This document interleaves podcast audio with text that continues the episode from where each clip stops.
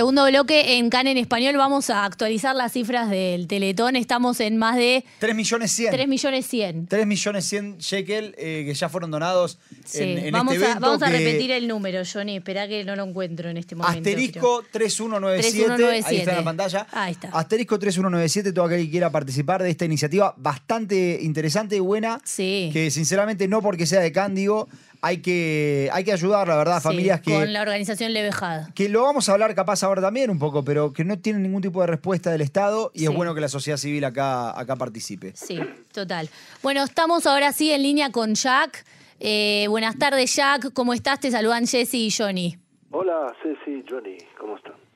Bien, bien. Bien, bueno. bien, como se puede estar en esta, Sí. en esta situación. Este, lo, lo- lo primero que queríamos hablar contigo, eh, digamos, era, era. Acá hubo un, gobierno de emergencia que sucedió a partir de, la masacre del 7 de octubre. Pero ese gobierno de emergencia se tomó cinco días para armarse. Ah, ¿Eso qué, reflexión te merece a vos?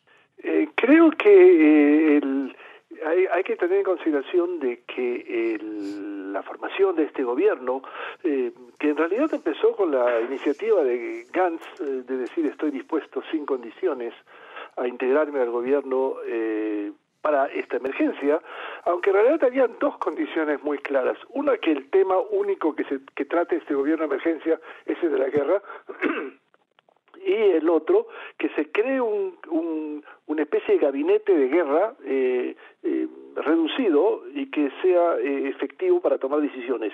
En realidad hay que entender de que ya tenemos un gabinete político militar eh, que es producto de una de las recomendaciones de la Comisión Agranat eh, que investigó lo que sucedió durante la guerra de Yom Kippur, donde fuimos también sorprendidos, un antecedente importante y que eh, funciona con 10 miembros, eh, pero que refleja más la, eh, el escenario de coalición. Disculpame. Jack, simplemente en Niros hay sirenas en este momento. Quien se encuentre en Niros, este, por favor, ir al refugio. Sí, Jack, perdóname, seguí. Cierto. y este gabinete político y de defensa eh, integra 10 personas, pero que no necesariamente está basado en la experiencia eh, militar o política, sino en lo que se refiere a la coalición de gobierno. La exigencia de Gantz fue muy clara, eh, crear un comité reducido eh, que está integrado básicamente por Netanyahu, Gantz, eh, Gallant, el ministro de Defensa, y tiene dos observadores, Eisenkot, ex jefe del comando militar, y Ron Dremer, que es el eh, hombre de confianza de Netanyahu, ministro de Asuntos Estratégicos, y que en realidad funciona como un ministro de Relaciones Exteriores para efectos de eh, lo que tenga que ver las relaciones con los Estados Unidos, en los cuales el ministro eh, de Relaciones Exteriores no tiene ninguna injerencia, es todo en manos de, de Ron Dremer. Ahora, eh, eh, yo creo que detrás de esta perspectiva lo que demoró en, el, en cuanto a la toma de decisiones de Netanyahu de aceptar esta propuesta es el temor básicamente de perder eh, a su mayoría, eh, es decir, integrar a, alguien de la oposición, eh, pero sobre todo en el hecho de que él pudiera quedar en minoría, como dije yo, y entonces esto determinó la demora. Eh, hay que entender que quedan fuera de, eh, del gabinete Smotrich y Ben-Gvir, que a Mm. propósito fue la propuesta de eh, la condición que puso la PIT para entrar en el gobierno y que no fue aceptada. Primero por el temor de, de, de Netanyahu de quedarse sin coalición y por otro lado el querer aceptar la, la- el planteo de Gantz significó no incluirlo en ese gabinete reducido del cual estamos hablando. Eh, y esto definitivamente es una especie de tomar el sartén por, por los dos lados. Eh, y entonces eh, claramente eh, se está planteando acá una perspectiva que detrás de todo esto, y si dejamos un poco al lado el manejo de la guerra, eh, estamos ya en la discusión de quién va a ser responsable al día siguiente que de una manera lleguemos a un tipo de modus vivendi o, o de un triunfo total frente a la organización terrorista jamás o algún tipo de, eh, de intervención que nos devuelva en cierta medida la normalidad, si así se puede plantear. Creo que el temor es justamente eso. Esto fue la idea por la cual la PIT decidió no entrar al gobierno. Él sabe perfectamente, eh, porque es un político de mucha experiencia, que si esto es efectiva, si se logra eh, destruir a Hamas o por lo menos obtener una victoria, eh, esto va a ser aprovechado por Netanyahu para decir eh, esto es lo que yo hice, empecé mal pero terminé muy bien. Mientras que si va a haber algún tipo de fracaso, eh, Netanyahu va a decir, ok, esto es una cuestión compartida, porque también la PIT hubiera estado en el gobierno. Y, claramente es lo que la PIT eh, no, no, no quiere plantear, y que Gantz tomó el riesgo eh, entrando en este tipo de colisión. Ya que entiendo lo que vos estás diciendo del miedo que tenía Netanyahu, pero nosotros antes de la guerra veníamos hablando de que Netanyahu estaba buscando hace un poco algunos gestos con Gantz. ¿Cómo, cómo lees eso? Estamos en la misma situación, pero eh, creo que eh, lo que detenía a Netanyahu es eh, la oposición de otros sectores dentro de su coalición de poder ampliar esta coalición de gobierno, especialmente ben y Smutrich, que de alguna manera claramente establecieron de que una entrada así, sobre todo ben de, de Gantz, lo podía dejar a ellos la posibilidad de tomar una decisión de salir del gobierno. ¿Y no es lo que bueno, está pasando de hecho, lo que está pasando hoy, ¿o no? Sí, pero un momento. En este momento tenemos hoy día una coalición que se dedica solamente a un tema, y es el de la guerra. Y esto es eh, claro, antes de lo que sucedió antes del, del inicio de la guerra, eh, una coalición tendría que tomar en consideración una serie de políticas de todo marco, por ejemplo, la relación con el marco religioso, lo que se llama la ley de, de, enrolamiento eh, y, y, otros temas más. Aquí nos referimos a un solo tema y quizás el entendimiento político de Netanyahu, que si él no hubiera aceptado la propuesta de Gantz, eh, su posición política sería debilitada. Eh, creo que en el marco del público israelí, eh, la mayoría casi absoluta estaba de acuerdo con un gobierno de coalición que incluía a otros factores. Pero aquí, como dije, quedaron fuera de, de, esta coalición a, varios factores importantes. La PIB, lo hemos dicho, pero también Lieberman, que exigió que su entrada de, al gobierno estaría condicionada básicamente por una declaración de la eliminación del, del, del Hamas, eh, que lo ha hecho Netanyahu, pero un poco tardíamente para efecto de los intereses que tiene Lieberman y que de alguna manera piensa eh, en, en, términos futuros. Eh, creo que más o menos como la PIT, pero en el sentido de decir, bueno, ¿quién, quién va a estar hoy día en la carrera de que ya empezamos desde la sucesión de Netanyahu? Y es claro que Lieberman se ve también como uno de los elementos factibles, de manera que puede tomar eh, eh, decisiones políticas, pero eh, que no comprometan el futuro de que él plantea. Y por supuesto, Mijaeli de Aboda, que no ha sido considerada porque su fuerza política es casi nula, sobre todo si tomamos en consideración los pronósticos para las próximas elecciones, en que, según hoy, el movimiento laborista desaparecía prácticamente del mapa político. Claro, ahora te quiero preguntar por Benvir, porque Benvir también queda fuera, es una persona de la coalición. Y eh, en base a lo que vos estabas diciendo antes, ¿no? Hoy Benvir manda una carta diciendo hay una porción de voces que no están siendo escuchadas, que no pertenecen al gabinete de guerra, y yo, que tengo un, eh, ministerio tan importante como el Ministerio de Seguridad Nacional, no pertenezco a este gabinete y esto me parece injusto y reclama, de hecho, por lo menos tener un lugar como eh, observador, lo comentábamos recién en las noticias. Eh, esto, esto es un, juego político de Benvir. ¿Se está dando cuenta Benvir que lo desplazan? ¿Qué es lo que está sucediendo? Eh, Benvir supo claramente desde el principio que está desplazado, pero tiene un arma en la mano y es el hecho de saber de que sin él no hay coalición. Eh, tomando en consideración de que, el, como dijimos, el ingreso de Gantz está referido solamente al tema de guerra, eh, si hablamos a nivel futuro, eh, se está planteando acá cuál va a ser la táctica de, de ben Perdón, Jack, hay sirenas en Ein a Besor. Por favor, quienes, quienes estén en ese lugar, ir al refugio. Perdón, seguí. Sí, digo que Benvir está jugando el hecho eh, en realidad con dos armas en la mano. Tiene que enfrentarse en un dilema claro. Por un lado, lo que él está planteando es que eh, hay que integrar personas que no tengan la concepción que ustedes mencionaron con respecto a lo que fue el Hamas, pero por otro lado, su ataque a Netanyahu es, limitado, es decir, él es parte de una coalición. Lo que él quiere es defenderse que él no tenga ninguna responsabilidad frente a lo que pasó, a políticas que, que tomó dentro de la coalición, y que por otro lado Benvir puede decidir salir de la coalición de gobierno en el momento que él piense que puede ser una alternativa y ganar votos. Y en este momento no lo puede hacer, pero es posible que en un futuro determinado, no solamente él, sino también Gantz. Es decir, si toda eh, la, fortaleza de esta coalición y también del gabinete del cual estamos hablando depende de un factor muy concreto, de una sola pregunta. ¿Cuándo se va a realizar las próximas elecciones? En la medida que sean cerca, ninguno de estos factores puede ser eh, presentarse a elecciones siendo especialmente Gantz, es decir, es una liquidación, un suicidio político. Y por supuesto también de los resultados de la guerra. Estos son dos elementos condicionantes a saber cómo va a ser la coalición. Ahora, eh, haciendo algún tipo de, previsión, de, predicción futura, es claro que eh, todo el mapa político de Israel va a ser muy distinto. Eh, sobre todo sobre si, tomamos en consideración de que es muy factible que haya una nueva comisión investigadora después de la guerra, hmm. similar o no a la comisión de Granat, con la salvedad de que nadie va a aceptar lo que pasó en la comisión de Granat, que limitó el, la investigación de la responsabilidad solamente al mando militar aquí definitivamente se va a investigar también un mando político, eh, quién tiene responsabilidad y quién no estuvo a la altura de los acontecimientos. Ahora, hubo personas del ámbito político, del ámbito de seguridad también que hicieron como una especie de mea culpa. De Netanyahu no escuchamos nada todavía.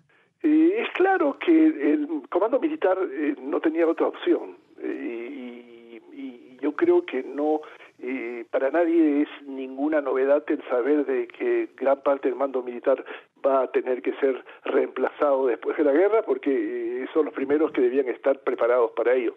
Pero eh, la pregunta en el marco político es muy distinta. Es decir, eh, aquí el, hecho de que ha habido algunos factores eh, políticos que ministros que han, eh, como eh, Smutis, por ejemplo, que han reconocido responsabilidad, eh, Netanyahu no, no, no lo ha hecho porque él sigue pensando en una táctica, pienso yo, de decir, hay otros factores que son responsables, es decir, no tenía yo todas las informaciones, el ejército no está preparado, etcétera, etcétera, o ya lo hemos escuchado en los últimos días, la concepción de la que ustedes hablaron, eh, Netanyahu no reconoce que él es el autor de esa concepción, lo cual es evidente, sino que se trata de algo que proviene de los gobiernos anteriores, eh, del, lo que se llama el fracaso de las negociaciones de Oslo, eh, etcétera. Eh, y entonces él dice yo no soy responsable como tal y por lo menos si se logra hacer una victoria, él va a tener en las manos la posibilidad de decir mi política es de que nos sacó de este problema. Claro. Ahora, quiero entender una cosa. Acá se habla mucho, Jack, de que Netanyahu está actuando o este, por, por miedo, dicen algunos analistas, otros dicen que Estados Unidos lo está atando de manos. Eh, ¿qué, es lo que está sucediendo con, con, un Netanyahu que lo vemos, por lo menos te pregunto a vos, ¿no? Pero te, corregime si me equivoco, pero pareciera ser como que no está decidido a cuál es el próximo paso a tomar. A pesar de que la retórica se dice, no, vamos a entrar, vamos a ganar, pareciera ser que no está tan decidido respecto del próximo paso. Hay dos factores que de alguna manera eh, lo limitan en esta acción. Primero es la presión externa, y no solamente Biden, que por supuesto es el factor más importante, que tiene además ciudadanos eh, con pasaporte americano eh, entre los rehenes sino también Francia. Macron no viene aquí simplemente a hacer un paseo, sino a establecer que también él tiene ciudadanos eh, y todos estos factores intentan definitivamente plantear un momento, no vamos a poder recuperar a nuestros rehenes en el marco de una entrada israelí por tierra. Eh, esto es un factor. El otro es el temor de la cantidad de víctimas que hubiera pasado. El, el, presidente de Begin durante la guerra del Líbano eh, sigue siendo vigente, es decir, eso prácticamente terminó su carrera política. Em, y aunque hay que entender que Begin tenía una edad un poco más avanzada que la de Netanyahu, eh, el hecho que Netanyahu todavía se ve con un futuro político, sobre todo si logra de alguna manera salir de esta eh, de este de este problema en cuanto a una victoria militar eh, se va a referir al hecho de echar la culpa a otros factores y no a él eh, creo que esto lo tiene eh, muy preocupado. Es decir, de entrada una eh, batalla terrestre con una cantidad de muertos que pudiera ser muy alta, siendo de soldados israelíes, lo pone frente a una perspectiva de crítica mucho mayor de la que todavía está en este momento eh, con su política planteando. Él además eh, tiene un olfato político muy desarrollado. Él ve la cantidad de ministros que han sido expulsados prácticamente de, lugares donde han llegado eh, por familias o por de, de los desaparecidos. Claro. Y entonces, definitivamente, eh, él sabe de que, eh, miren, por ejemplo, el hecho interesante, es la visita de Netanyahu a, los kibutzim de la, de la zona de, de, la fronteriza con la Franja de Gaza, especialmente Be'eri. No llegó a entrevistarse con los... Eh, con los habitantes. Llegó cuando supo que los habitantes no estaban ahí, estaban solamente soldados. Eh, cuya posibilidad de crítica es muy limitada, definitivamente, a diferencia de personas civiles. se está, perdón, se está hablando mucho de eh, el día después de la guerra, ¿no? De qué va a pasar con el con, con Gaza el día después de la guerra. ¿Crees que este es un objetivo claro que tiene el gabinete? ¿Cuál es el objetivo de este gabinete de guerra? Eh, yo creo que manejar la guerra a tal momento que pudiera plantearse un elemento de normalización yo todavía no veo... Eh, ¿A qué te refieres con normalización, perdón? Normalización significa eh, el debilitamiento total de Hamas y sobre todo el intento de la eliminación de su cuerpo político. Eh, pero todo está condicionado a la presión internacional que limita a Israel, definitivamente, y al hecho de la evaluación del costo que eso puede tener no se puede eliminar eh, como se ha hecho hasta ahora eh, con ataques eh, aéreos, sino definitivamente una entrada terrestre, la que definitivamente tiene riesgos como tales, es mm. decir, la cantidad de víctimas que podemos tener. No, no, yo creo que hay ninguna persona que no sepa que esto es claro. Y un tercer factor, no menos importante, quizás el más importante, es saber de que no se pueden hacer las dos cosas juntas, es decir, por un lado liberar a los prisioneros y por otro lado atacar Gaza. Eh, y esto Biden lo ha expresado claramente y no solamente él, toda la presión que tiene de los países europeos especialmente, están primero interesados en eso, es decir, en intentar un cese de fuego que permita la posibilidad de intercambio de prisioneros, que es una negociación larga y que definitivamente es lo que jamás eh, intenta, eh, un cese de fuego que le permite reforzarse otra vez para una nueva contienda cuando las condiciones se le, se le vean favorables. Ya que en ese sentido, vos ves al, no sé cómo llamarlo, foro de familiares de los secuestrados, eh, lo ves como, como un elemento de presión sobre Netanyahu? Porque nosotros veíamos, si no me equivoco, el sábado pasado, que ya empezaban a hacer marchas en, la en la en el campus del gobierno, en Tel Aviv. ¿Lo ves como un elemento de presión que puede crecer? Totalmente. Y creo que a nivel político, a medida que el tiempo avanza, la presión va a ser más, eh, más fuerte. Y esto jamás lo sabe. Es decir, eh, sabe utilizar la carta de los prisioneros, eh, de la familia de los prisioneros, de los rehenes, más bien, eh, en forma muy clara, sabiendo que además hay niños, hay muchas personas con, con, problemas médicos que requieren medicamentos y que jamás por, por el momento no ha hecho ni fuera de la liberación de dos de los dos ciudadanos americanos no ha hecho ninguna, ninguna medida para poder hacerlo. Pero no hay que dejar de tomar en consideración que también jamás tiene presiones. También existen familiares de eh, personas que están en las cárceles en Israel con las manos ensangrentadas eh, y que se trata de un número muy grande y que eventualmente también presionan, no en el marco de Israel, porque definitivamente eh, no como en Israel, porque jamás no tiene un régimen democrático, es una dictadura islamista, pero también es el compromiso de Hamas. Nosotros vamos a liberar a nuestros eh, a, nuestros eh, líderes que están en, prisioneros en las cárceles israelíes. O sea que esto generalmente va a subir un elemento de presión. La otra pregunta que no nos hemos hecho es cuánto tiempo podemos nosotros tener una especie de lo que llamamos economía de guerra, mm. eh, que claramente puede funcionar unas semanas, pero si se está hablando aquí de meses o quizás más, eh, la figura cambia totalmente. Sí, ya hay críticas contra Smotrich respecto de esto. Fox anunció el, mm. el, paso de trabajadores a licencia sin goce. Pasa esto. El problema es que el gabinete de Netanyahu eh, y el gobierno de Netanyahu eh, tiene una serie de personas que eh, no tienen experiencia en los cargos, y Smotrich es el, primero, es decir, no tiene experiencia como ministro de Economía.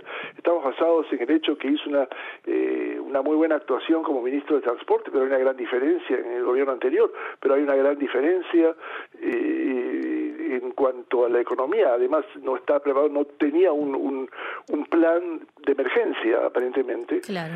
Y, y, y, tiene un costo político, porque se está hablando hoy día de reducir los eh, eh, eh, los presupuestos para los eh, factores ultraortodoxos definitivamente creó una serie de repartición de cargos políticos para poder concentrarlos en lo referente a nuestro tema hoy, que es la guerra como tal y la población civil. Eh, creo que Suchis eh, puede eh, verse envuelto en una eh, discusión muy grande con los factores religiosos, eh, ultraortodoxos. Perdón, Jack, te, te, perdón, Jack, muy interesante lo que, lo que estás contando como siempre, pero ya te, nos estamos quedando sin tiempo de programa. Eh, esperamos poder hablar con vos próximamente eh, de, de, rosca política, como decimos siempre. Perfectamente. Muchas Un abrazo gracias. enorme, Jack. A ustedes también. Chao, chao. Bueno, Johnny, eh, recordemos entonces el, el Teletón. El Teletón pueden comunicarse al asterisco 3197 Sí. si quieren eh, donar. Ya llevan donados más de 3, millones 100 mil shekel. ¿eh? 160 mil casi. 3 millones 160 mil shekel. Eh, una iniciativa muy interesante. Eh, rapidísimo el clima. Hoy va a seguir haciendo más caro de lo habitual. Bien, Listo. máximas, Jerusalén y Haifa 28, Tel Aviv 20 y Beersheba 29 y Eilat 34 grados, Mibsakim a las 5, a las 7 y a las 9. Muy bien. Chau. Chao, mañana. hasta mañana.